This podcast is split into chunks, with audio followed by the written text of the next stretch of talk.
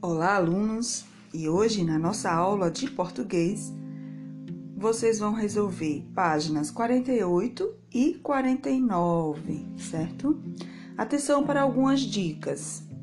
Na primeira questão, a pergunta é: há diferenças entre um poema escrito para crianças e um poema escrito para adultos? O que, é que vocês acham?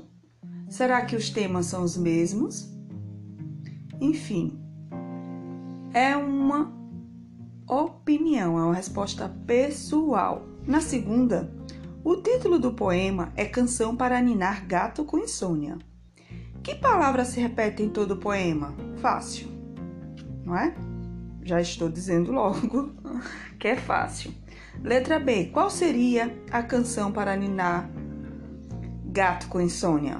O que, é que vocês acham? O que é ronronar? Lé.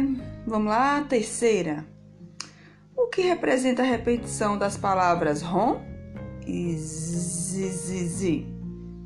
Será que elas representam as chamadas onomatopeias? Isso mesmo.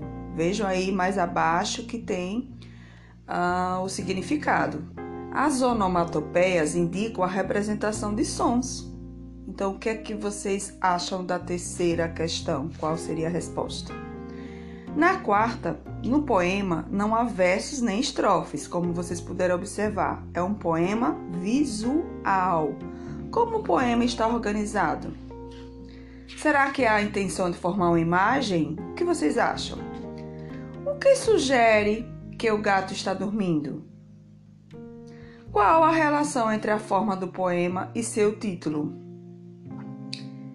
É, são respostas que vocês vão voltar para a página 47, certo?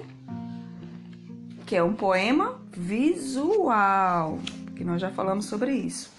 E temos a quinta. Entre os dois poemas lidos, O Gato e a Canção para Ninar Gato com Insônia, qual você considerou mais incomum? É o que é incomum? Algo que não é que não que vocês não costumam observar ou fazer esse tipo de leitura. E por quê? São respostas pessoais.